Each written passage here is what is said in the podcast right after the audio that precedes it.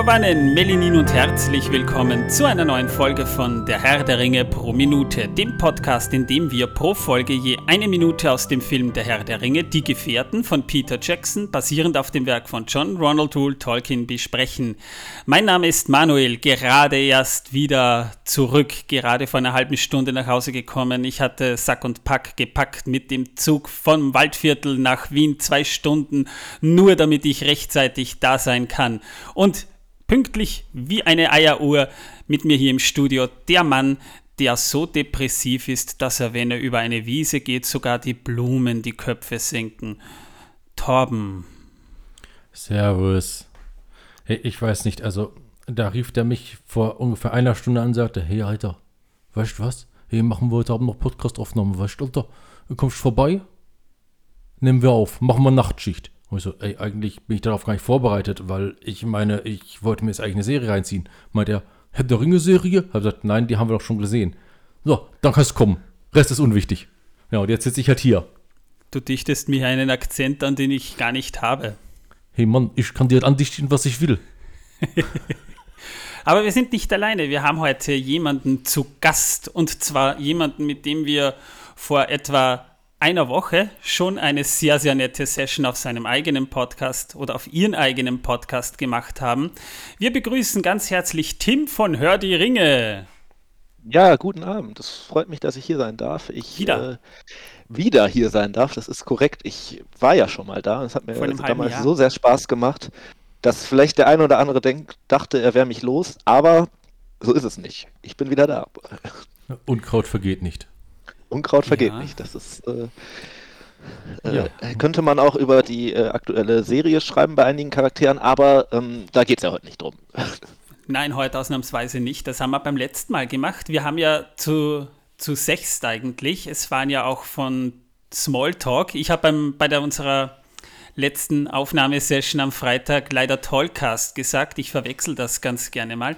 Da waren ja auch äh, Marcel und der Opa da und dann noch zwei von eurer Truppe.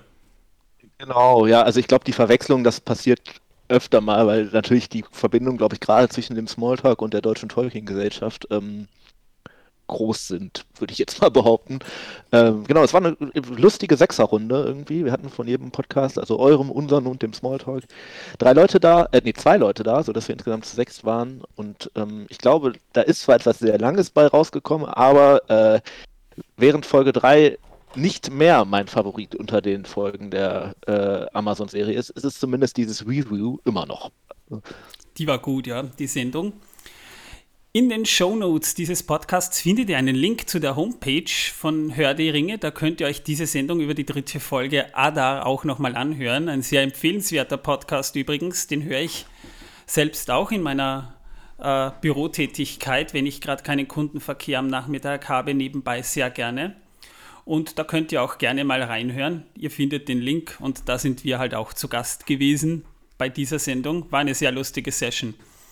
Ja, und ich kann es dir ja hier jetzt auch vor den Zuhörern mal sagen, das Bier ist unbeschädigt angekommen und wir haben es bei der Besprechung der vierten Folge auch sehr genossen. Dankeschön. Jo, vielen Dank. Wir haben es Ja. überlebt. Also, äh, wie man beim, beim Ratuga Natur halt von überlebt sprechen kann, schließt sich mir nicht ganz. Aber, ähm, nee, äh, und Spaß beiseite. Also, äh, es ist natürlich ein bisschen schade, dass es euch so ein bisschen spät erreicht hat. Ihr wart da ja leider nicht alleine, was dazu führte, dass ja zum Beispiel der Marcel auch noch ja, quasi genötigt wurde, Kölsch zu trinken. Ähm, an der Stelle möchte ich mich dafür nochmal beim gesamten Rheinland entschuldigen. ähm, ähm, aber ansonsten denke ich, äh, hoffe ich, dass es euch geschmeckt hat und ähm, falls ihr irgendwann nochmal kommt, gibt es natürlich auch wieder ein Bier und dann schicken wir es hoffentlich auch rechtzeitig los. Aber wenn wir es zu den Tolkien-Tagen schaffen, dann wird das wahrscheinlich sowieso sehr flüssig. Ja, ich glaube, also ich weiß nicht, äh, da gibt es glaube ich schon eine Planung, wo ich aber auch nicht so wirklich drin bin, aber äh, ich weiß nicht, ich würde zumindest meinen, unseren Podcast äh, schon, wir würden uns da bereit erklären, auch ein bisschen für, sagen wir mal, Genussmittel zu sorgen. Das äh, ist, glaube ich, dann schon eine Aufgabe, die wahrscheinlich uns am ehesten zufällt. Ja, und warum ich überlebt gesagt habe, ist ganz einfach. Wir haben es nicht verschluckt und wir sind nicht erstickt. Ich würde sagen, äh, wir haben es erlebt. ja. Das war, es war ein Erlebnis, war ein sehr gutes Bier. Ich muss aber mal mit dem Gerücht aufräumen, wir Österreicher hätten kein gutes Bier. Das behauptet zwar Torben, aber ich muss sagen, wir Mit haben Recht. sehr, sehr gute Brauereien. Nein. Wollte gerade sagen, ich habe zumindest, wir hat, hatten mal einen Pfeifenbauer aus Tirol. Ähm, ich hoffe, ich setze mich jetzt nicht aus die, in die Nässe, wenn ich sage, das ist ja auch irgendwie Österreich. Ähm. Äh, Aber ich zähle Tirol nicht aus ja, Österreich. Deswegen, ihr könnt Ja. brauen in Tirol, aber hier in Österreich eben nicht, ne? ja, ich weiß ja nicht genau, wie da die, äh, die, die lokalen ähm, Harmositäten sind, aber äh, der hat uns ähm, Zipferbier empfohlen und das äh, haben wir tatsächlich auch irgendwann mal getrunken und ich persönlich fand das tatsächlich relativ lecker. Ich weiß nicht, ob ihr das kennt, ob das auch so ein, Natürlich.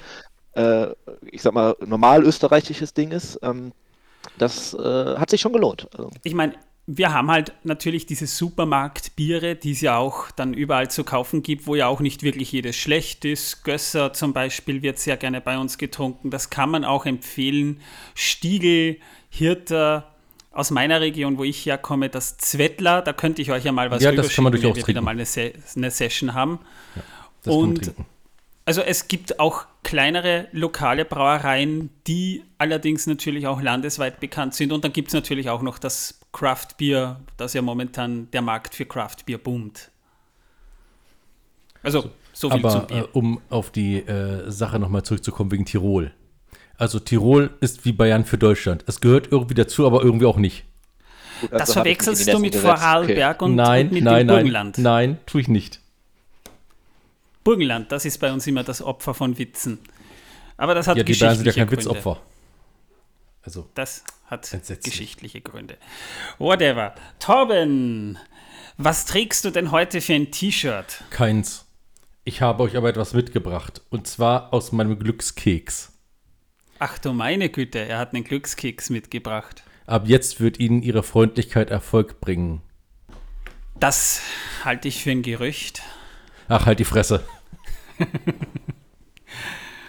So, kommen wir doch jetzt mal zur eigentlichen Thematik. Wir haben in der letzten Minute, was haben wir in der letzten Minute besprochen? Hui, das äh, ist eine gute Frage. Wir haben über, genau, über den Rätselwettstreit haben wir gesprochen. Wir haben das Thema behandelt, wie äh, haben sich Bilbo und Gollum in der Hood kennengelernt und wie ist das Ganze eigentlich ausgegangen? Das ist ja ein Aspekt, den man wenn man den Hobbit nicht gelesen hat und nur die Herr der Ringe-Filme gelesen hat, äh, gesehen hat, ein bisschen rätselhaft, weshalb wir diesen Knoten gelöst haben. Und da haben wir über dieses Rätselspiel gesprochen. Mittlerweile kann man aber Filme ja auch lesen über die Untertitel, ne?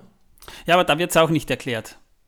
Ja, ich wollte nur sagen, das kann man jetzt darunter auch lesen. Also, Filme lesen ist jetzt nicht mehr so falsch wie früher.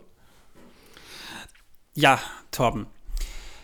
Mittlerweile sind wir bei Minute 130 angelangt und Gandalf und Frodo sind immer noch in ihr Gespräch vertieft, das hochphilosophisch abläuft, was schon mal ein kleines Foreshadowing zur heutigen Folge sein soll. Es geht nämlich philosophisch zu. Um Kartoffeln. Ja, Torben, auch um Kartoffeln, damit du zufrieden bist. Man könnte quasi die Kartoffel da vielleicht auch als Sinnbild für das Schicksal sehen. Ich sag mal, wer Kartoffeln rechtzeitig pflanzt, kann sie auch rechtzeitig ernten und dann vielleicht auch zu einem äh, ihm gütlichen Ergebnis. Vielleicht bauen wir darüber irgendwann eine Brücke. Ähm, ich äh, biete das mal hier so als Angebot in den Raum. Es, es muss nur alles zur rechten Zeit passieren und zur rechten Zeit muss gesät und zur rechten Zeit geerntet werden. Genau. Ja, und die Verbündeten muss man zur rechten Zeit finden. Und zur rechten Zeit äh, nach Mordor aufzubrechen. Die Minute beginnt mit der Fortsetzung des Satzes, das tun alle, die solche Zeiten erleben, aber es liegt nicht in ihrer Macht, das zu entscheiden. Ihnen obliegt die, die Zeit zu nutzen, die ihnen gegeben ist, frei übersetzt jetzt. Dann sagt Gandalf unterlegt mit diesem wunderschönen Hobbit-Thema noch, in dieser Welt sind auch andere Kräfte am Werk, Frodo, nicht nur die Kräfte des Bösen. Gandalf sagt daraufhin, Bilbo war dazu ausersehen, den Ring zu finden, also warst auch du dazu ausersehen, ihn zu haben. Und das ist ein ermutigender Gedanke. Merkt euch diesen Satz, denn darum wird es in dieser Folge gehen. Ja, und Gandalf bekommt dann wieder mal einen seiner Blitzeinfälle, über die wir vor ein paar Folgen ja schon mal gesprochen haben, wo er dann plötzlich sagt, oh, das ist der Weg. Und er steht auf. Mary stellt fest, Gandalf erinnert sich. Und Gandalf steht auf, geht vor und sagt, nein, das nicht, Meriadoc. Aber die Luft ist hier nicht ganz so unangenehm. Und im Zweifelsfalle sollte man stets seiner Nase folgen. Die Gefährten brechen dann also wieder auf und es gibt einen wunderschönen Shot aus der Weite, wie sie da so um eine Ecke kommen und in eine große Halle reinlugen aber man sieht die Halle noch nicht. Wir sehen dann jedenfalls wieder Gandalf von vorne, wie er sagt, lasst mich ein wenig mehr Licht riskieren. Ja, und damit endet dann auch diese Minute. Ja, äh, wie, wie geht diese Szene eigentlich im Buch? Im Buch ist das ähnlich. Ich sage ja, Moria ist, da kann da kann Tim mich natürlich korrigieren, aber die, die Moria-Sequenzen sind dem Buch doch relativ nah. Also wahrscheinlich. Ich nichts zu korrigieren. Das ist wahrscheinlich mit dem Anfang eine der, zumindest im ersten Film, buchgetreuesten Handlungsbereiche, hätte ich jetzt gesagt. Also ja. Gibt nur ein paar Änderungen, wo man halt manche Passagen ein bisschen verlagert hat. Zum Beispiel eben der Brunnen in der Wachstube, wo Pippi in den Stein reinwirft. Das haben sie ein bisschen überdramatisiert.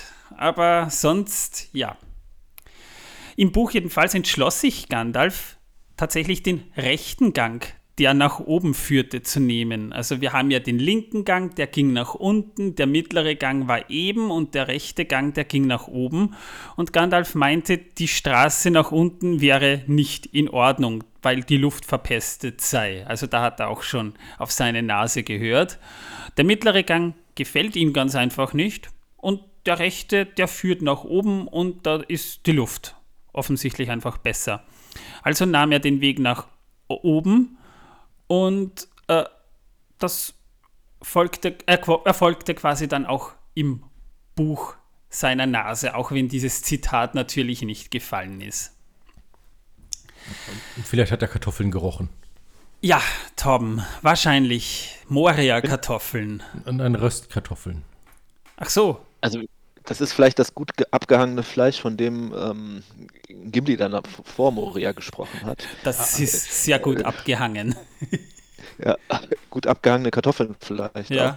Ähm, aber ich finde den Satz eigentlich, der ist, glaub, also der ist ja nicht aus dem Buch, aber der, der passt schon zu Gandalf, oder? Also ich, das ist schon, äh, da haben sie ihn mal zumindest einen Satz in den Mund gelegt, der auch der auch im Buch hätte stehen können, meiner Meinung nach. So. Ja, das ist schon wahr. Ich, ich, da kann man gleich was anbringen. Ich weiß nicht, ob es dir aufgefallen ist, aber es gibt ja viele Dialogpassagen im Buch, die woanders im Film gedroppt werden. Dieser Dialog dazwischen Gandalf und Frodo zum Beispiel findet ja eigentlich schon viel früher statt, nämlich noch als sie in Beutelsend gesessen sind, sind im zweiten Kapitel.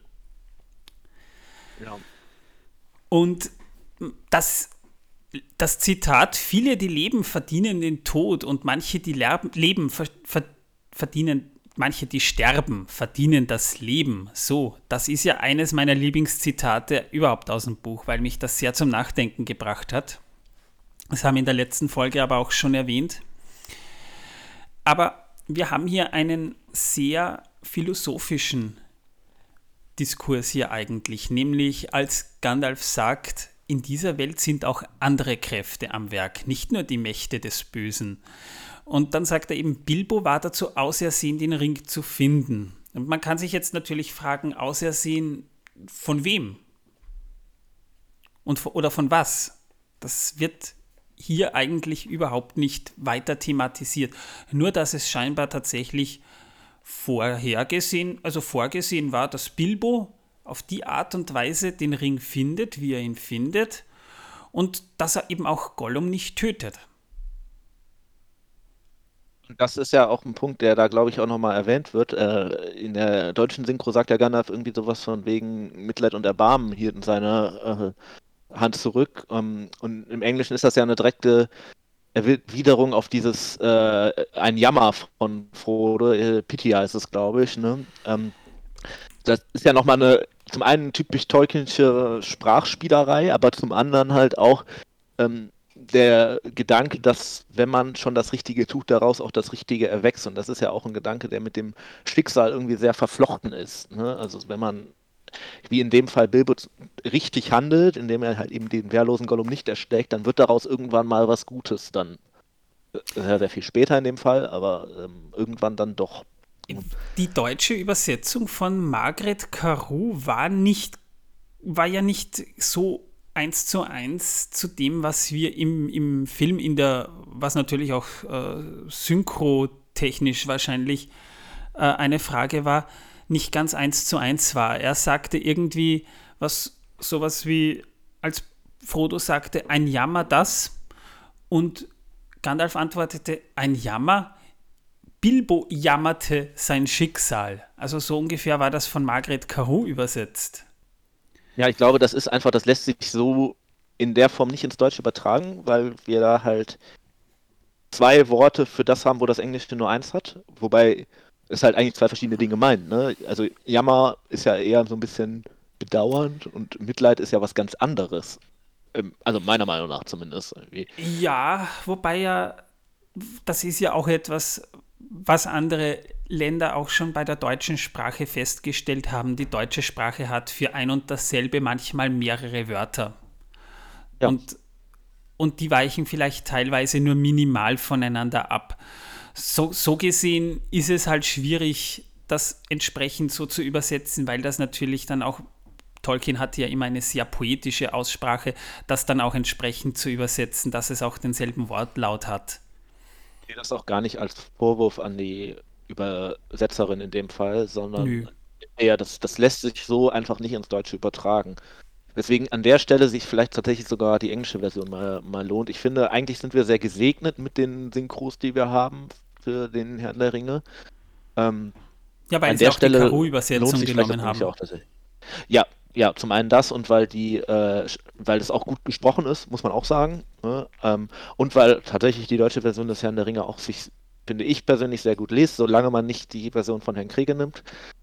Ähm, Wobei aber das ist jetzt, das führt jetzt vielleicht ein bisschen weit. Aber das, ja. äh, ich, ich, glaube, in der Vers äh, das ist eigentlich alles, was ich, was ich meinte. Ne? In dem, gerade in Moria lohnt sich auch mal die englische Version. Später dann auch irgendwann, da werdet ihr irgendwann auch mal drauf eingehen, in der Konversation Gandalf Balrog ist die auch oh, nochmal ein ja. Tick stärker. Aber äh, das, das ist jetzt nicht das Thema.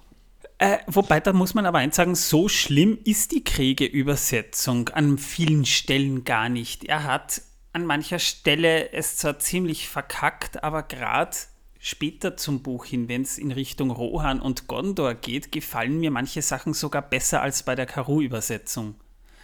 Weil Kriege teilweise auch wirklich auf die Aussprache geachtet hat. Aber das ist ein schwieriges Kapitel was mit ja, Übersetzungen... achtet auch mehr auf die Sprachebenen und so ne? und macht das ja. zu großen Teilen tatsächlich sehr gut. Ähm, es gibt halt ein paar Klöpse, wo man echt so ähm, die es schwer machen, die guten Sachen dann zu sehen. So, ähm, Beim Herrn der Ringe. ja. Beim Silmarillion nicht. Da ist es schon relativ gut gewesen. Ja. Und was man Herrn Kriege äh, er Ruhe in Frieden, was man ihm doch hoch anrechnen muss, ist, er hat das erste wirklich brauchbare deutschsprachige Mittelerde-Lexikon verfasst. Das wollte ich jetzt nur mal kurz anbringen. Ja, na stellen wir uns doch mal die Frage, gibt es in Mittelerde eine göttliche Fügung? Das ist eine Diskussion, die wir dann natürlich noch ausführen werden, aber dazu müssen wir vielleicht auch mal auf die Frage eingehen, ob es in Mittelerde eigentlich einen Schöpfergott gibt. Ich wollte wir gerade da einwerfen, wenn ich dich kurz unterbrechen darf, ähm, wenn du sagst göttliche Fügung, wer, also von welcher Göttlichkeit sprichst du denn dann? Sprichst du von den Wala? Sprichst du von äh, Iluvatar? Sprichst du von irgendwas ganz anderem?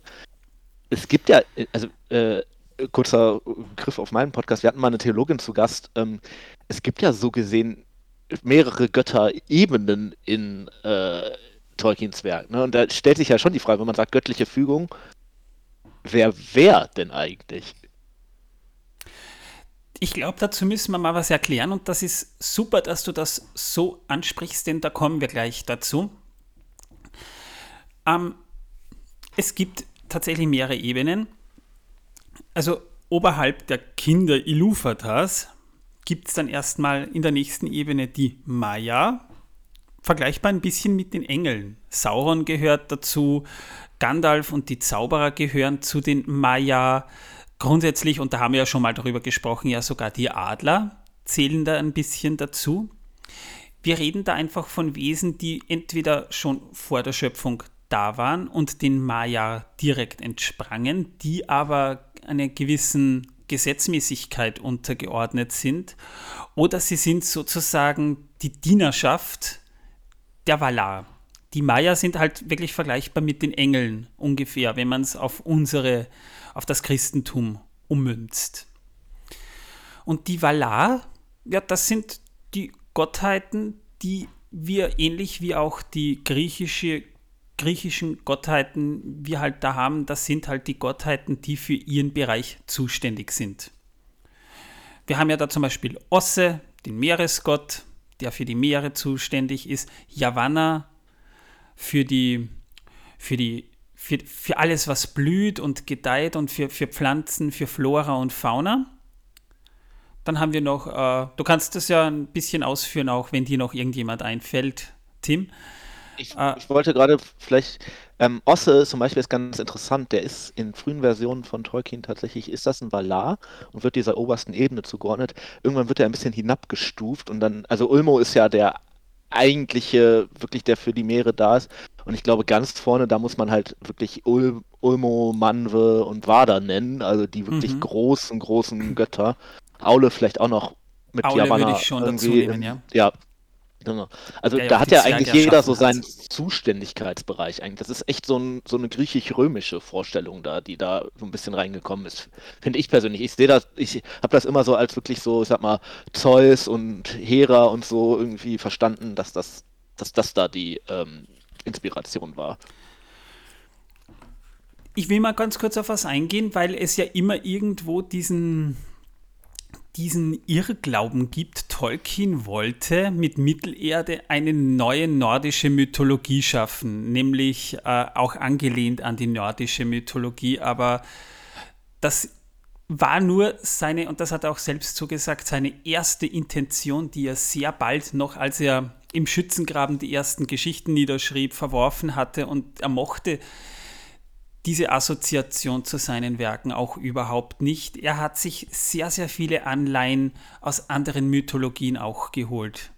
Er war natürlich gerade der, der germanischen und nordischen Mythologie sehr zugetan, weil ihm halt natürlich auch die ganzen Epen von früher sehr gefallen haben. Er hat ja auch selbst eine eigene Übersetzung äh, von Sigurd und Gudrun zum Beispiel verfasst, die man auch äh, auf Deutsch erwerben kann. Aber er war bei seiner Schaffung Mittelerdes nicht rein auf diese Mythologie beschränkt, obwohl es einige sehr interessante Parallelen gibt, nämlich gerade bei dem Schöpfer, bei Eru, übersetzt der eine auf Quenya oder er, welcher einzig ist, oder auch Ilúvatar, also Allvater, mit einer direkten Anspielung eigentlich auf Odin. Ja, ich wollte gerade, also interessant, dass du es sagst, weil ich glaube, dass diese nordisch-germanische ähm, Ursprungsidee von Tolkien natürlich auch ganz, ganz stark beruflich bedingt ist. Er, er war ja nun mal Pro äh, Professor für altenglische Sprache und dass das Altenglische auch starke nordische Einflüsse hat. Ich glaube, das muss man niemandem erzählen. Ähm, und dass gerade auch natürlich das Germanische Einfluss auf das äh, Nordische hat, ist natürlich auch irgendwie äh, auf das auf das Altenglische hat, ist natürlich auch irgendwie offensichtlich.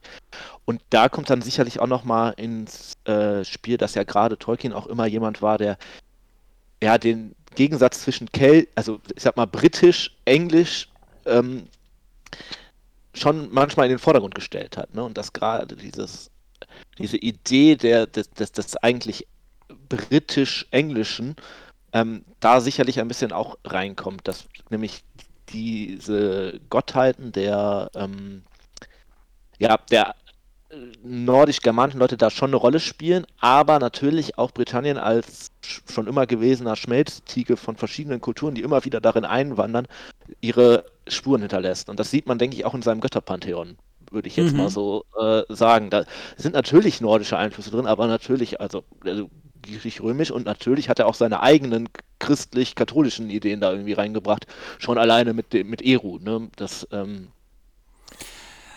ist ein ganz breites Potpourri irgendwie.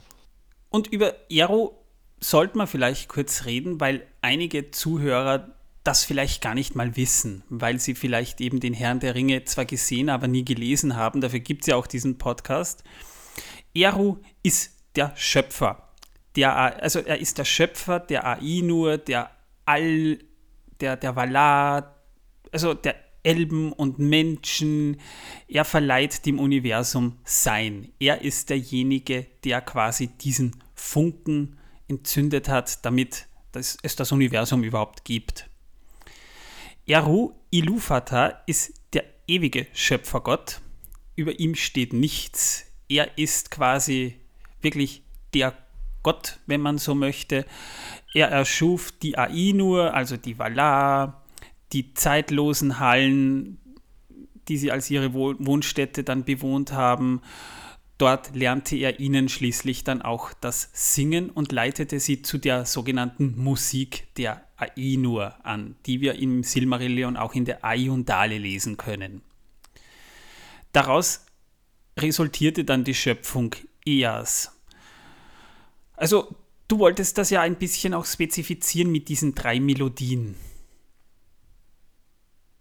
Ja, ich glaube, also wir sprechen ja eigentlich jetzt über dieses Schicksal, ne? Und wenn ich es richtig ähm, verstanden habe, geht es ja vor allem darum, Gandalf sagt ja so ein bisschen durch die Blume, aber im Endeffekt war es ja irgendwie Schicksal, dass eben nicht die Orks in diesem Stollen den Ring gefunden haben, sondern dass Bilbo zu dem Zeitpunkt genau da war, der Ring hat Gollum verlassen und das Verlassen scheint ja eher ein Teil der bösen Seite zu sein, dass also Gollum den Ring irgendwie verloren hat, weil es dem Ring gerade dienen könnte. Aber dass Bilbo ihn findet, ist ja eben nicht Teil der bösen Seite, sondern gerade äh, durch das ja, Schicksal dann irgendwie be bedacht. Und da stellt sich natürlich schon die Frage, wo, was hat das Schicksal eigentlich für, ein, für, für, für eine Heimat? Ne? Weil ähm, na, Moment, bevor wir, da, bevor wir da, ja, bevor wir da darauf eingehen, müssen wir mal erklären, glaube ich, was diese Musik der Ainur ungefähr ist. Genau.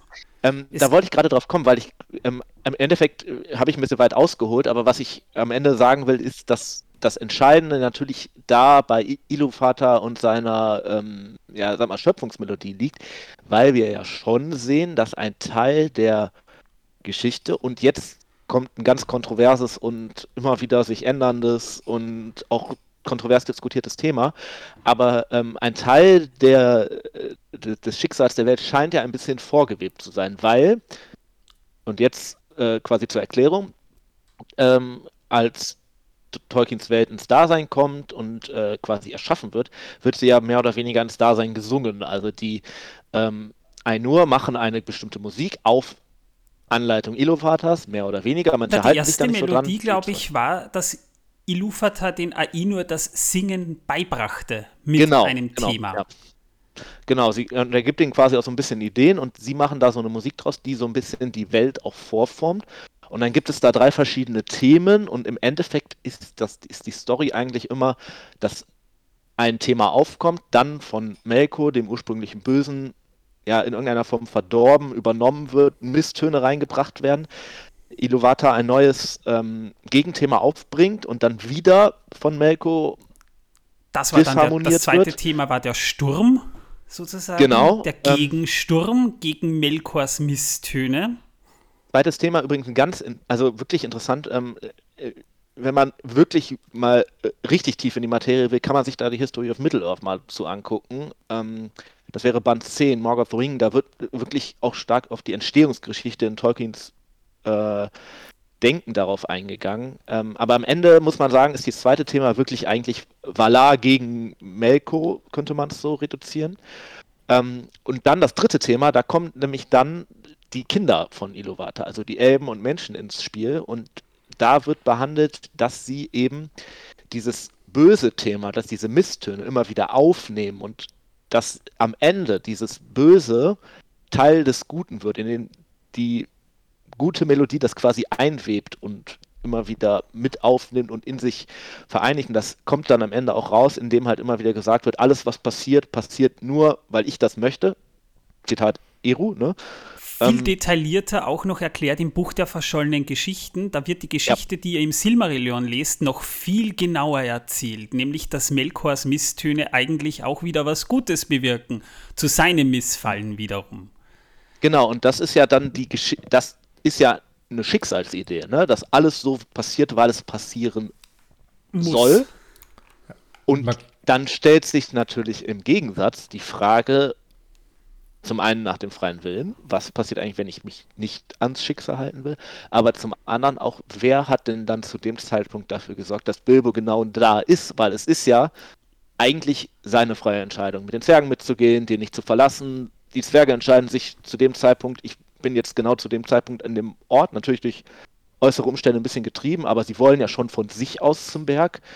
Ähm, dieses Schicksalsthema ist ein bei Tolkien sehr, sehr zum einen komplexes, aber auch durchwobenes Bild, das sich, um das Ganze noch komplizierter zu machen, natürlich in seiner Ansicht auch immer wieder geändert hat über die Jahre. Was natürlich das auch noch nicht einfacher macht, das jetzt hier zu diskutieren. Ne? Torben. Man könnte sagen, das ist schon fast göttlich, dass es sich dauernd ändert. Denn wer sagt denn, dass ein Gott äh, nicht wandelbar ist, ne? Also. Hm. Aber äh, ja, ich wollte Iluvatar sagt das ja eigentlich von sich aus. Ne? Er sagt ja, äh, alles was passiert hier soll, ich habe mir das vorher ausgedacht, das passiert jetzt irgendwann am Ende so. Wobei es auch da ja die Idee gibt, dass zum Beispiel die Menschen nicht ans Schicksal der Welt gebunden sind und da dann ja doch irgendwie außerhalb des Schicksals handeln müssen.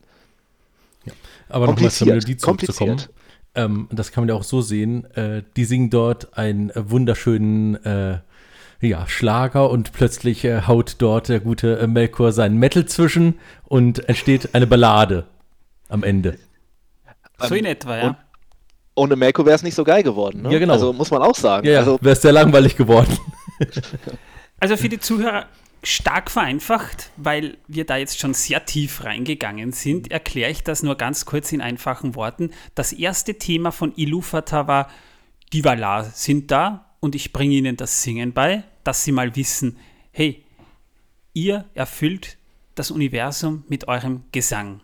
Melkor, der neben Manwe der höchste der Valava, wollte aber sein eigenes Ding drehen und ist dann ein bisschen raus in die äußere Leere und hat sich seine eigenen Melodien ausgedacht, die aber nicht so ganz zu diesem Chor passen.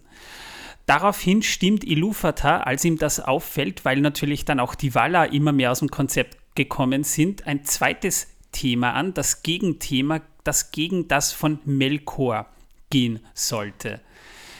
Das hat dann prinzipiell auch funktioniert, aber Melkor war nicht einsichtig, weshalb Ilúvatar beim dritten Thema dann gesagt hat, jetzt singen wir und ich zeige euch, was ihr mit eurem Gesang erschaffen könnt. Und hat ihnen eine Vision von Ea, also der Welt, gezeigt und hat ihnen auch gezeigt, was sie mit ihrer Musik eigentlich erschaffen haben. Und dies soll die Welt sein, in der sie auch leben. Und da kam dann zum Beispiel heraus, Melkors Misstöne haben das Feuer geschaffen, aber wo kein Feuer, da kann auch kein, keine Wärme sein. Und das ist wieder das Gute, das Melkor unabsichtlich geschaffen hat.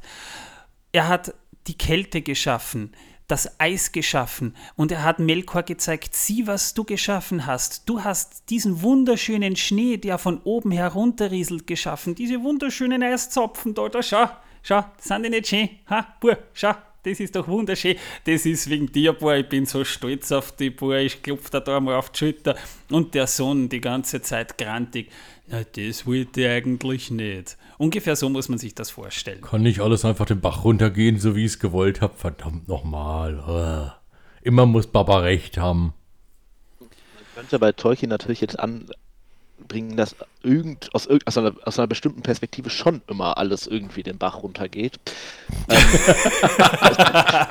ja, irgendwie schon. Ne? der Herr der Ringe ist da vielleicht ein kleines Gegenbeispiel, aber auch da schwinden ja die Elben und so weiter. Und da ist schon Also viel zum Bach runtergegangen. Die Ja, Ruinen ja. der großen Reiche, Beleriand ist abgesoffen, Numenor gibt es auch, auch absolut den. Bach runtergegangen vor Bruchteil des Also ja, es ist schon irgendwie nicht mehr so, wie es der Papa wollte, gell?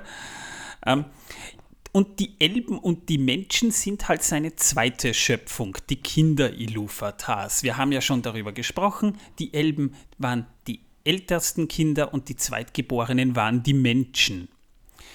Die Zwerge übrigens, das ist ja die Schöpfung von Aule, da haben wir auch schon drüber gesprochen, die nahm sich äh, aber Iluvatar als seine eigenen an. Er hat sie quasi für sich adoptiert. Das verlieh ihnen dann auch Leben und freien Willen. Also man kann durchaus, wie du ja vorhin auch irgendwie so angedeutet hast, schon sagen, der freie Wille, wenn es den in der Form gibt, ich bin ja kein Freund des Determinismus, aber man kann theoretisch sagen, der freie Wille ist das dritte Thema oder ist in dieses dritte Thema hineinverwoben.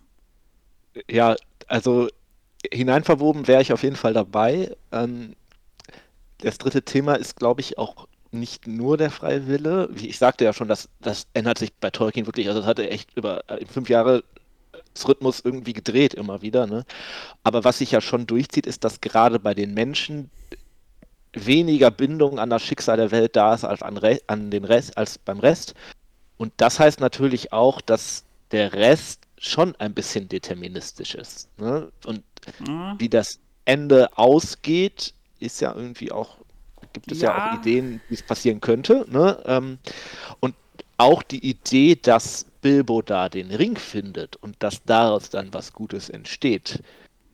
Klar ist das alles ein bisschen schwammig und nicht ganz so fix irgendwie, aber das geht zumindest auch ein bisschen in die Richtung Determinismus, finde ich. Ja, also, Aber, aber ich, das, ich, ich, ich finde schon, dass man Tolkien das ein bi- zumindest unterstellen kann, dass er zumindest deterministische Züge hat. Also, Ja. ähm, wie, wie, wie Tolkien das ja auch selbst, er hat ja sich selbst immer als jemand gesehen, der das rote Buch übersetzt hat. Das heißt, wenn es Widersprüche gab, hat er ja selbst in seinen Briefen auch immer gesagt, ja, na, die Weisen sagen mal so und mal so.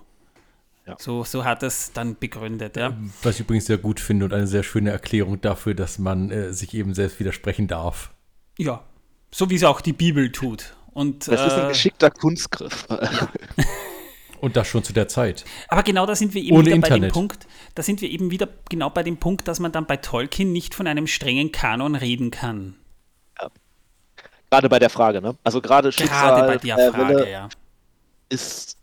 Äh, äh, äh, könnte ich mich jetzt hinstellen und irgendwas erzählen und ich, wahrscheinlich würde man sogar irgendwann finden, weiß ich nicht. Im Jahr 1952 hat Tolkien das auch so gesehen. Aber das ändert sich so krass. Das ist ähm, schon, schon Ja. bemerkenswert. ne, für Sehr zum der ja Leidwesen von Christopher Tolkien, weil Tolkien ja auch nie groß darin war, dann Manuskripte wirklich fertigzustellen. Ja? Und Ja. da musste er dann jahrelang wirklich die ganzen Notizen durchforsten. Da ist im Dachboden rauf, diese verstaubten Notizzettel. Das musste er durchordnen. Das ist ja Arbeit von Jahren gewesen. Das muss man ihm schon groß anrechnen, dass er das einigermaßen ordnen konnte. Ja, hat ja auch einige äh, vervielfältigen müssen, damit sie auch zu anderen Stapeln, die er gemacht hat, wo sie auch mit reingehörten, da waren. da hat er auch Zum gesagt, ersten Mal das einiges entziffern. Ne? Ja, ja. Also es Ja. ist jetzt völliges Off-Topic, aber der Mann muss ja eine Handschrift gehabt haben wie ich irgendwie. Also das, Oder wie ich. Meine Handschrift ist so toll, die kann nicht mal ich lesen. Bravo. Danke. Man muss auch eins dazu sagen, die Valar, die wurden ja von den Menschen oft Götter genannt, aber genau genommen steht richtigerweise diese Bezeichnung nur Iluvatar zu. ja. Das muss man mal dazu sagen. Und deswegen äh, ist das so ein bisschen eine fälschliche Annahme, dass es sich dabei wirklich an Götter an, äh, handelt. Ich würde sagen, es handelt sich um an Gottheiten angelehnte Wesen. Ich würde deswegen gerne mal eine steile These in den Raum stellen, ähm, weil oft kriegt man so mit, dass das irgendwie die Valar waren, die da quasi dafür gesorgt haben, jetzt um nochmal auf unsere eigentliche Ursprungsthese Szene zurückzukommen, dass quasi da Bilbo den Ring findet. Und ähm, da möchte ich eigentlich, muss ich fast sagen, widersprechen, weil ähm, wenn wir sagen, dass es Iluvatar ist, der das Schicksal maßgeblich bestimmt und die Wala ja auch irgendwie nur ausführen, was er so möchte, ne? Und klar, irgendwie im, im, in einem gewissen Rahmen und nicht alles so vorgegeben und bla bla bla. Aber am Ende kann man eigentlich nur sagen, wenn es wirklich Schicksal war, dann war das nicht die Idee von Yavanna, sondern dann war das die Idee von, muss das irgendwie Iluvatars Idee gewesen sein. Ähm, man könnte es aber vielleicht auch so sehen, ähm, die Valar haben eben das Recht zu handeln, wie sie wollen, aber sie lieben eben ihrem äh, Vater Ilúvatar so sehr, dass sie ihm gefallen wollen und deswegen es so machen wollen, wie er das gerne möchte. Korrekt, aber wir denken, sehen eigentlich nie irgendwann, ähm, dass die, also wenn die direkt angreifen, eingreifen in das Schicksal von irgendwas, dann machen die das ja schon ziemlich direkt, so von wegen, die äh, fahren dahin und machen eben Make-up-Platte oder sowas. Aber ähm, diese Beeinflussung von, ich sag mal so, 50-50 Chancen, ne? auf welche Seite fällt der Ring denn jetzt? Fällt er jetzt gerade da den, die Klippe runter oder fällt er dahin, wo der Bilbo gerade ist? Ähm, scheint schon eher nicht bei denen zu liegen. Nee, Zumindest mein Eindruck. Und ich weiß, dass das kontrovers nicht. ist und dass es da auch Widersprüche jetzt kommen werden. Aber ähm, ich habe schon den Eindruck, dass gerade dieses Schicksalsthema eigentlich vor allem bei Eru selber angesiedelt ist. Ja. Ich möchte das da sieht man auch kurz, am Ende vom Buch. Ne? Ich möchte da ganz kurz was einwerfen, weil da gibt es auch einen Widerspruch, wenn es einer ist. Und wir sind da jetzt, wir gehen da jetzt mal ganz tief in die, in die Materie der Theologie auch rein, nämlich auch mit der Sintflut. Wir wissen ja, Numenor ist ja aufgrund von Iluvatars Einlenken untergegangen. Das einzige Mal, dass er überhaupt eingelenkt hat, seit was weiß ich wann. Ja? Er hat dann auch äh, die Welt gekrümmt und er hat dann den, den Lauf der Welt geändert und sonstige Sachen gemacht, weil die Menschen es gewagt haben, das gesegnete Land zu betreten. Das müsste ja dann rein theoretisch vorgesehen haben. Und dann war der Untergang Numenors auch vorgesehen. Da muss man sich jetzt natürlich fragen, warum hat man dann diesen Aufwand betrieben, eine Insel aus dem Meer zu heben, sich Leute dort ansiedeln zu lassen, die dann 3000 Jahre lang dort Rabatz gemacht haben, bis sie so dekadent geworden sind, dass der Stammbaum, der göttliche Stammbaum drohte ein ziemlich eng, eng, eng, engmaschiger Kreis zu werden, nur damit die dann übersetzen, damit Ilúvatar diese Insel überschwemmen kann, damit ein paar von diesen äh, Numenoren rübermachen können, ihre Reiche begründen können, dann mal ein paar Generationen überspringen, bis dann ein Aragorn daherkommt, der dann irgendwann den Königsthron übernimmt, damit Frodo den Ring ins Feuer werfen kann. Äh, kann, kann, ich dir sagen? Der längste Titel für Rings of Power, den ich bis jetzt gehört habe, muss ich sagen. ähm, also ich äh, kann Folgendes dazu sagen. Äh, also Lieferter war wahrscheinlich irgendwann langweilig und hat gedacht, hey, jetzt versenke ich einfach mal eine Insel. Nee, das, Doch, wusst, das müsst ihr ja schon alles vorher gewusst haben. Vielleicht äh, entscheidet er auch erst die nächsten äh, 10.000 Jahre immer, was passiert. Aber das ist gerade ein typisch Tolkienscher äh, Point, nämlich äh, kein Gutes ohne Böses und kein Böses ohne Gutes. So, ähm, irgendeinen Sinn muss, hat das anscheinend gehabt. Klar, so irgendwie ein bisschen, man hätte das auch ein bisschen direkter lösen können und so weiter. Ähm, ja, ein bisschen direkter so. schon. ähm, aber da ist halt dann wirklich, und das ist es, glaube ich, auch so, da ist die Frage, wie viel freier Wille ist denn im vorherbestimmten Schicksal möglich? Ähm, es gibt, und da ist halt die Frage, wie viel, also Zusatzfrage, wie viel äh, Schicksal ist denn überhaupt vorherbestimmt? Also, wir ja. wissen von Tolkiens Welt, dass sie irgendwann anfängt mit Gesang und am Ende mit irgendeiner großen Schlacht endet. Ähm, und alles dazwischen scheint ja dann doch eher Ausdruck der Handlung von der handelnden Person und nicht wirklich von Eru zu sein, von wenigen Ausnahmen, wie zum Beispiel diese Bilbo findet den Ring-Geschichte und wahrscheinlich auch die Zerstörung des Rings und ganz prominent natürlich die Zerstörung Numenors. Ähm, aber der Rest scheint ja dann doch irgendwie so zu sein, dass die Leute, die auf der Erde sind, seien es Wala, Maya, Elben, Menschen, Zwerge, was auch immer, ähm, doch irgendwie mehr oder weniger zumindest glauben, nach eigenem Wissen zu handeln. Okay, ähm, mal eine Frage. Um jetzt mal kurz in ein anderes Fantasy-Universum zu wechseln, wie tief verwurzelt bist du in das Rad der Zeit? Ich habe tatsächlich die erste, also ich habe ein bisschen was gelesen und ich habe auch die erste Staffel von der Serie gesehen und ähm, ich, ich weiß ein bisschen was. Okay. So, ich will, ich weiß ich will da nämlich auf was Bestimmtes raus. Und das ist nämlich ganz interessant. Robert Jordan hat da nämlich wirklich eine in sich geile Fantasy-Welt geschaffen. Die Welt wurde von dem Schöpfer geschaffen und er webt mit seinem Spinnrad quasi das Schicksal dieser Welt. Und es wird immer wieder gewoben und ab und zu tauchen Leute auf, um die herum sich dieses Gewebe formt. Das heißt, die Leute sind so awesome, dass die mit ihrer bloßen Anwesenheit das Schicksal um sich herum ändern können. Ist doch sogar ein Jetzt, Begriff für, oder? Den habe ich aber wieder vergessen. Taveren. Mit T. Ta Taveren. Ja. ja. Ja, genau. Die Taveren sind halt Personen, die um sich herum das Schicksal formen können. Jetzt kann man das vielleicht auch ein bisschen auf Iluvatar ummünzen. Er kann vielleicht gewisse Dinge vorhersehen, so wie Odin. Er sieht vielleicht auch das Endergebnis, aber den Weg dahin vielleicht dazwischen nicht immer, weil der mal abweichen kann. Man könnte jetzt zum mhm. Beispiel sagen, Iluvatar sieht das Ende voraus. Und da will ich ganz kurz nämlich auf äh, den Text, ähm, äh, den er da mal geschrieben hat, Tolkien, nämlich den Atrabeth Finrod, äh, A. Andreth, falls ihr der was sagt. Da erzählt Tolkien eine theologische Diskussion zwischen Finrod und der weisen Menschenfrau Andreth. Und in dieser spricht Andreth von einer Hoffnung der Menschen, dass Ilúvatar einst in seine Schöpfung eintreten und die Menschen vom Makel der Sterblichkeit. In den Augen der Menschen wäre das nämlich ein Produkt der Verunreinigung der Schöpfung durch Morgoth heilen werde. Und das ist eine Hoffnung, die Finrod gegen Ende des Gesprächs durch eine kurze Vision sogar zu bestätigen scheint. Diese Prophezeiung kann man ja auch als Hinweis auf Tolkiens katholischen Glauben und Gottes Geburt als Jesus Christus so ein bisschen ausdeuten. Und worauf ich da hinaus will, ist, man sieht das Ende, aber den Weg dahin vielleicht nicht. Und das ist vielleicht auch ein Grund, warum Ilúvatar mit äh, der Schöpfung von Numenor gar noch nicht vorhersehen konnte, wo das hinführt, weil sich das erst noch entwickeln musste und er vielleicht hin und wieder so ein bisschen selbst einschreiten musste, um die Welt wieder in diese Bahnen zu lenken, in die sie gelenkt werden soll. Das auch, also die Zerstörung von Numenor immer so verstanden als, ey, scheiße, das läuft hier nicht richtig und ich muss hier was ändern. Von Seiten Iluvatars.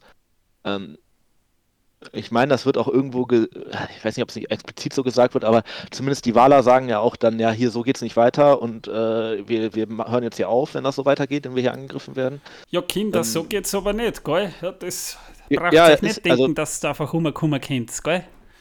Ja, ist so. Also die sind, sagen ja, ne, also wenn die uns jetzt hier angreifen, dann, dann ohne uns so. Ne? Ähm, und das glaube ich schon, dass das ein Punkt ist, wo zumindest sich auch diese göttliche Figur, die da drin ist, anscheinend ja irgendwie äh, korrigiert. Was natürlich interessant ist, wenn man das Ganze vor einem Schicksalsdeterminismus, vorherbestimmt, was auch immer Kosmos sieht, ähm, weil da kommt das ja eher weniger vor, dass sich Leute auch korrigieren irgendwie. Ähm. Es gibt, ich weiß jetzt nicht mehr genau, welcher Fantasy-Roman das war, aber ich habe mal eine ganz interessante Definition von göttlicher Fügung gelesen und ähm, in der hieß es, dass dieser Gott, der in dieser Welt herrschte, jemanden einen Ball zuwirft. Wir haben aber den freien Willen, wir können uns entscheiden, fangen wir diesen Ball auf und folgen diesen Hinweis oder ignorieren wir den und tappen in eine völlig falsche Richtung. Und das finde ich einen interessanten Gedanken. Das ist ja quasi so die Idee des vorgeformten Schicksals, aber du entscheidest selber, ob du es annimmst oder nicht. Ne? Ja, ich weiß aber nicht, ob es das bei Tolkien wirklich gibt, weil. Das ist die Frage. Kein das kann man Beispiel diskutieren. einfallen. Also, Weil auch Bilbo zum Beispiel da ja, also ich meine ganz ehrlich, wenn du so einen Ring vor die Füße gekippt bekommst, was willst du machen? Also du bist ein dummer Hobbit, du weißt keine Ahnung, was das ist, das glänzt schön, du nimmst das natürlich mit. Ja, Also, dazu muss man aber äh, mal eins sagen. Der Ring verließ Gollum. Das heißt, der Ring hat Gollum in diesem Moment verlassen, um gefunden zu werden. Aber ist das wirklich göttliche Fügung oder ist das Ausdruck des Rings? Ist das nicht eher, der Ring beschließt, Alter, ich bin hier 500 Jahre unter der Erde? Ich Also so mag das hier nicht weiter. Naja, das ist die Frage. Ja, ich glaube, der Ring ist einfach geschaffen, um zu verraten. Ja. Ja, er denkt sich, hey, da ist, da ist ein Hobbit. Oder, oder irgendwas ist da. Da kann, da kann ich jetzt vielleicht, vielleicht findet mich der und mal schauen, was passiert. Ich glaube, es war, wenn man es genau betrachtet, wann Ilúvatar eingeschritten ist. Das könnte man sagen, vielleicht hat er in diesem Moment eingeschritten, als Bilbo sich dazu entschloss, auf dieses Abenteuer mitzugehen. Und das hat diese Kette an Ereignissen hervorgerufen. Die Geschichte bis Bruchtal, die ist egal. Das äh, ist, ist halt Vorbereitung. Sie kommen ins Nebelgebirge. Die Zwerge werden von den Orks gefangen genommen. Bilbo kann aber fliehen.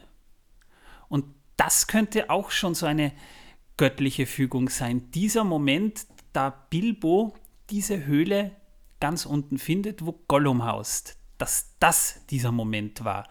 Und dass dadurch der Ring angetrieben wurde, Gollum zu verraten und von Bilbo gefunden zu werden. Denn es heißt ja von Gandalf, Bilbo war dazu ausersehen, den Ring zu finden. Ja, dabei. Also ich glaube schon, dass Bilbos Anwesenheit, dass man da am ehesten sagen kann, das ist. Also ehrlich gesagt, ich würde das Zufall nennen in unserer Welt, aber ähm, da sind, darüber diskutieren wir jetzt gerade nicht, sondern das ist schon am ehesten Teil der, nennen wir es mal Schicksal, göttliche Fügung, was auch immer, dass er genau zu dem Zeitpunkt da vor Ort ist. Ähm, einen anderen Ansatzpunkt sehe ich da nicht, weil dass er den jetzt nimmt, nimmt, okay, geschenkt. Dass er, dass Gollum den verliert, hat, glaube ich, auch weniger was mit der, mit der guten Seite der ganzen Nummer zu tun.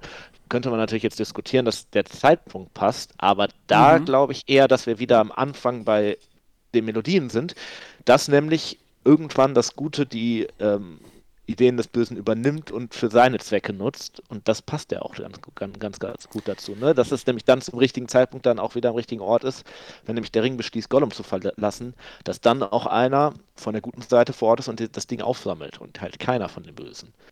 Naja, sonst hätte ein Ork den Ring gefunden. Ne? Also ich glaube Das schon. wäre der Super-GAU gewesen für äh, Ja, ja. Sauron, oder nicht? Also, äh, nicht für Sauron, also für die gute Seite. Also Sauron wäre das ideal gewesen. ja, Klar bringen die das nicht sofort dahin, aber der bekommt das irgendwann mit. aber das war Also dieser wenn da ein Moment. Ring mit, ein Ork mit dem einen Ring unter der äh, Erde ist, das, das hat er irgendwann. Da aber glaube ich schon dies dran. war dieser Moment und darauf kommt es an. Dies war dieser Moment, der eigentlich das Schicksal Mittelerdes entschied. Dieser Moment findet Bilbo den Ring oder findet irgendein random Ork, der gerade da unten ist, den Ring, weil wir kriegen ja mit, es verirrt sich ja ab und zu auch ein Ork darunter. Ne? Und Gollum ist noch nicht aufgefallen, dass der Ring weg ist. Also das kann nicht lange her sein.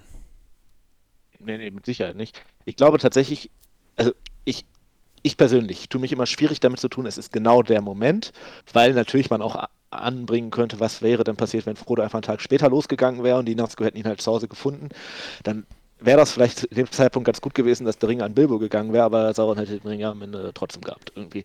Ähm, aber natürlich, so wie die Story aufgebaut hat, ist das ein ganz entscheidender Point irgendwie, ne? Und natürlich auch ein Turning Point. Also klar, wenn Bilbo da den Ring nicht finde, und das ist zu dem Zeitpunkt, ist das arsch un, un, unwahrscheinlich, dass der, äh, dass da ein Hobbit vorbeiläuft, dann äh, sieht es natürlich Ja. deutlich schlechter aus für die gute Seite. Siehste? Das ist schon richtig. Äh, Gut, da hast du aber einen interessanten Punkt angesprochen, weil da könnte man ja noch weiter zurückgehen.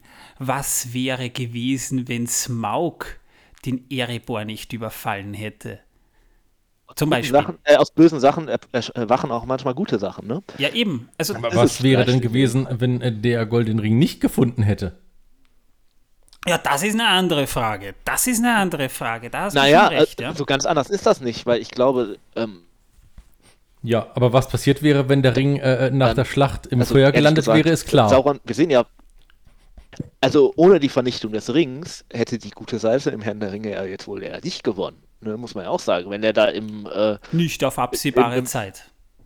ja, und auf absehbare Zeit wird Sauron stärker. Also äh, Zeit hat eher Sauron als der Rest.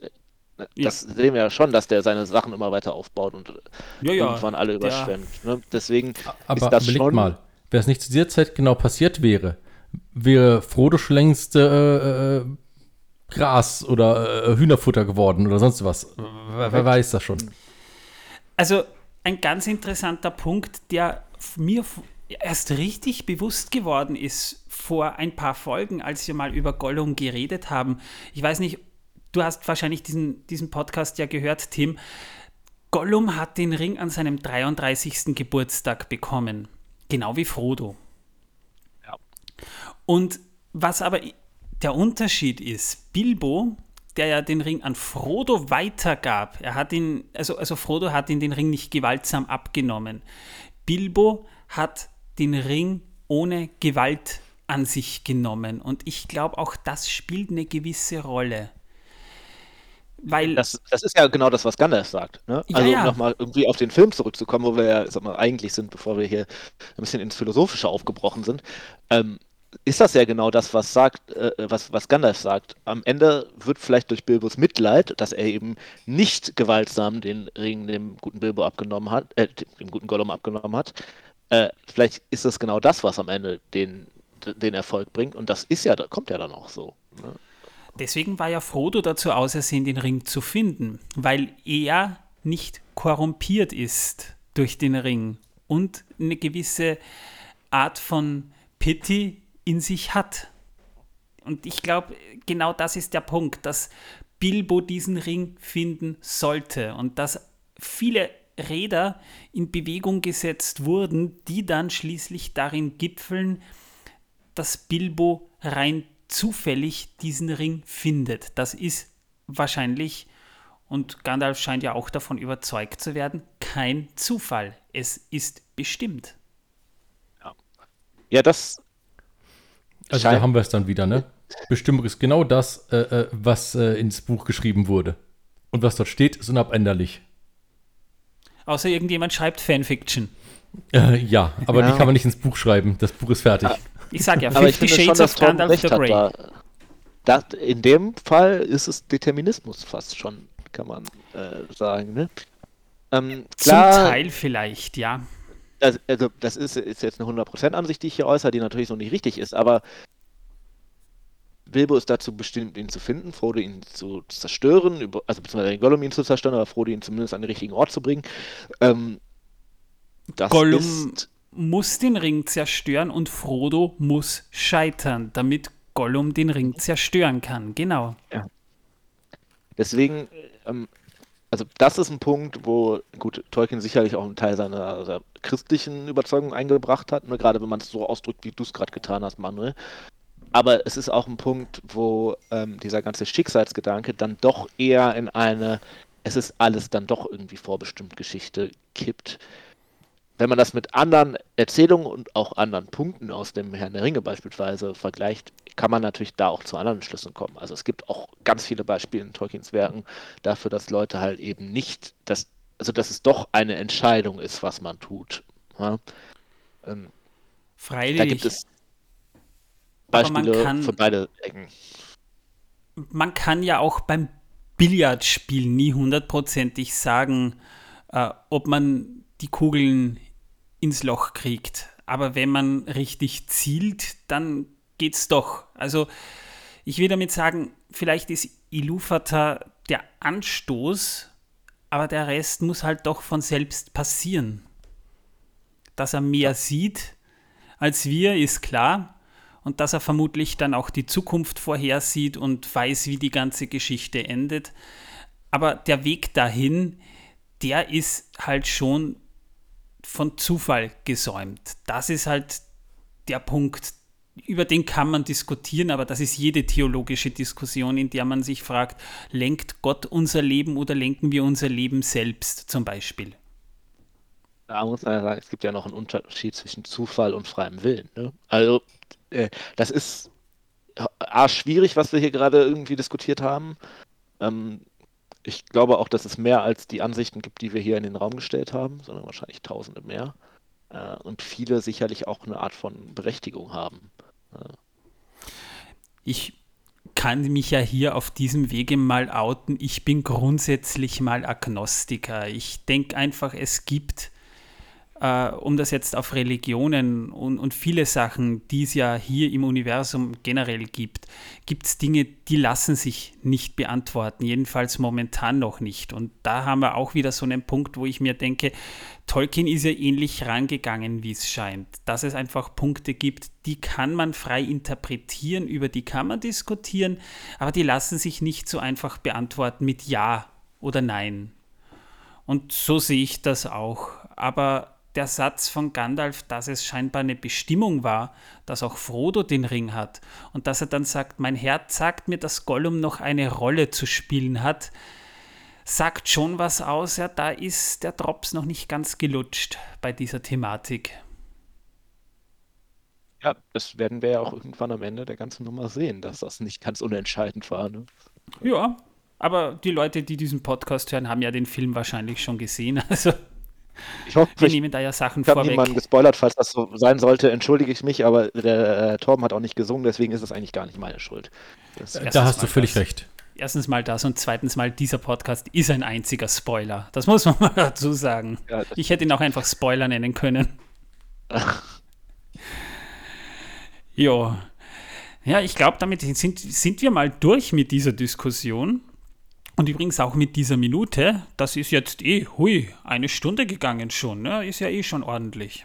Ja, also ich hoffe, euer Kopf raucht nicht zu so sehr, meiner raucht schon so ein bisschen. Drum Springen wir mal zum nächsten Punkt. Torben, hast du Wissen, dass die Welt versaut für uns? Ähm, erst einmal möchte ich an dieser Stelle äh, dem äh, äh Brothers Asia äh, Food Store danken, äh, dass sie mir diese zwei Glückskekse, die ich habe, geschenkt haben, eigentlich letztes Mal eingekauft habe. Vielen Dank dafür. Wir kriegen kein Geld von denen.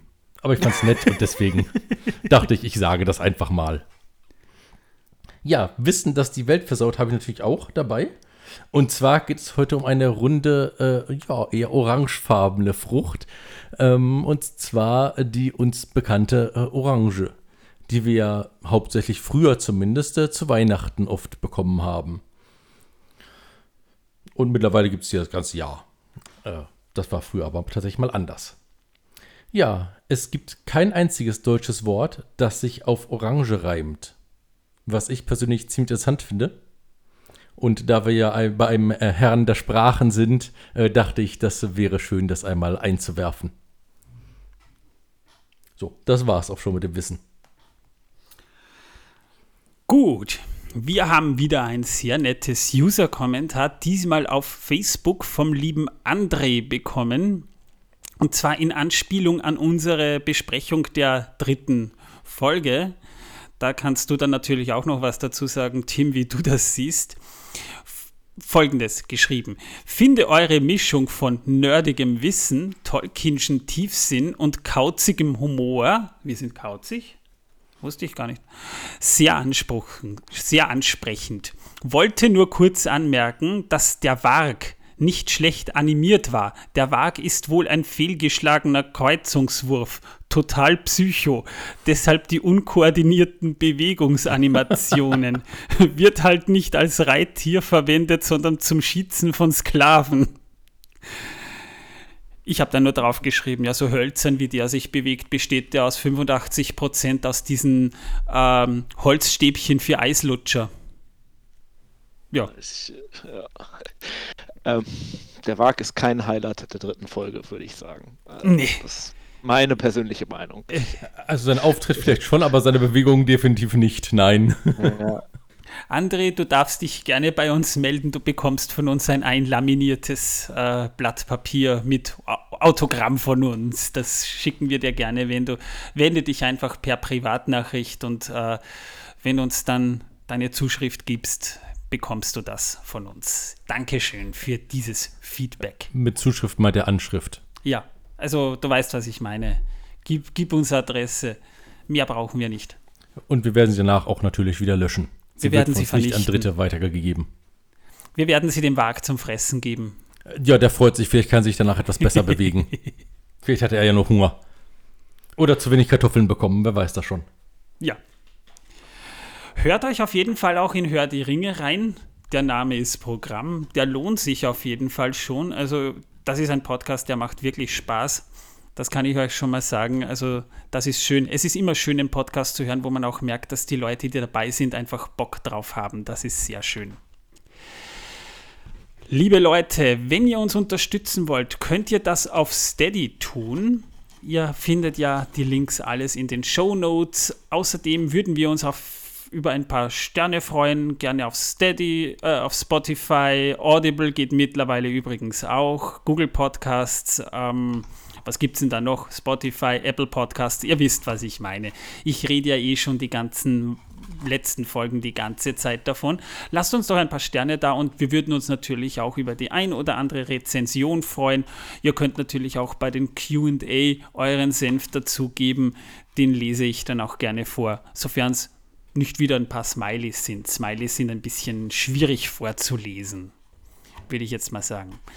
Ja, und wenn ihr mit uns plaudern wollt, Übrigens, äh, vorhin haben wir es auch wieder festgestellt, wir schauen natürlich auch ab und zu in den Sprachchat rein, da könnt ihr mit uns aber auch gerne reden oder schreiben, könnt ihr natürlich auch gerne mit uns. Ihr findet den Link auch in den Show Notes. Jo, jetzt darf der gute Tim auch noch mal ran. Erzähl den Leuten noch mal bitte ganz kurz, was ihr in eurem Podcast macht, außer über Bier zu reden.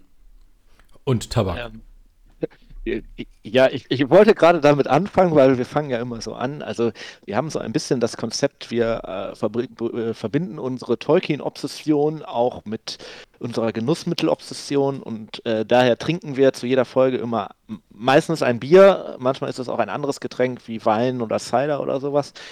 Irgendwie hat es sich eingebürgert, dass wir zu einigen Folgen zur Amazon-Serie auf Whisky trinken. Ich weiß gar nicht, wie das gekommen ist, aber das ist irgendwie jetzt so.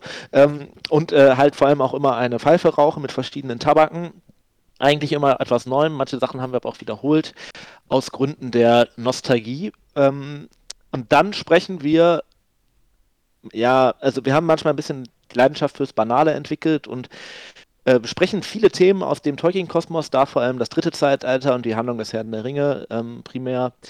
Ähm, zum einen manchmal tiefgründig, oft auch banal und manchmal auch ein bisschen klamaukig ähm, und hoffen, dass wir da unsere Mischung gefunden haben, wie wir es zum einen interessant, aber auch lustig gestalten können. Ähm, wenn ihr uns sucht, dann findet uns doch einfach auf unserer Website hördieringe.de mit OE oder äh, beispielsweise auch bei Instagram, Facebook ähm, oder auch bei. Oder gibt es äh, beim Podcatcher einfach ein. Bitte? Oder man gibt es beim Podcatcher einfach ein. Genau, da solltet ihr uns eigentlich auch bei allen möglichen finden, von Apple bis Podcast Addict, alles Mögliche. Ähm, Oder ganz genau. einfach, ihr schaut unter dieser Folge nach, dort ist es nämlich verlinkt. Genau. Korrekt. Ich hoffe, also ich hoffe korrekt. Ich, ich, jetzt äh, war ich ein bisschen überschwänglich. Nee, ähm, würde mich freuen, wenn ihr da auch mal reinschaut. Ähm, den Leuten, die jetzt hier zuhören, muss ich wahrscheinlich nicht sagen, dass ihr auch bei äh, Herr der Ringe pro Minute mal reinhören sollt, weil ihr hört das ja offensichtlich sowieso. Äh, aber ähm, genau, ich glaube, wir haben auch auf unseren Kanälen schon äh, deutlich gemacht, dass wir auch diesen Podcast sehr gerne hören und uns freuen. Ich glaube, es wird auch immer wieder Crossover geben. Das nächste ist, ist ja schon das, irgendwie. Wollte ich gerade sagen, da wird es auch noch die eine oder andere Crossover-Folge geben. Ähm, daher ja, ich weiß nicht, wie es den einigen Leuten sagen soll. Wahrscheinlich ist es nicht das letzte Mal, dass ihr mich gehört habt und natürlich die Leute bei uns werden auch das Team von Herr der Ringe pro Minute auch nicht das letzte Mal gehört haben. Daher. Hoffen wir es. Genau. Aber ja. wer weiß, was das Schicksal vorsieht, ne? Na, und schauen wir mal, was die Tolkien-Tage so bringen. Wir haben da schon so ein paar Ideen. Ja. Ja. Wir werden vielleicht, das kann man schon mal ankündigen, wahrscheinlich die zweite Staffel, also den Film Die zwei Türme dort eröffnen mit der Besprechung. Jo, Sehr gut, dann ein Freitagnachmittag-Programm. Sehr gut. Ja. Gut, und liebe Leute, morgen die fünfte Folge von Die Ringe der Macht und zeitnah könnt ihr dann auch die Besprechung hören.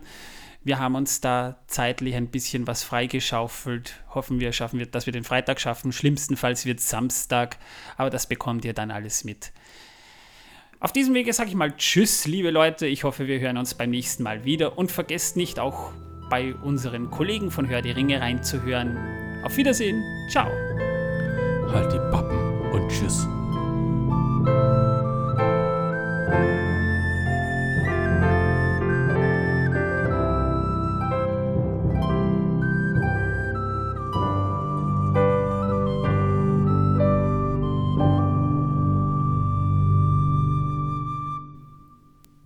Ich glaube, wir sind raus dann, ne? Schätze ja, du musst noch Tschüss sagen.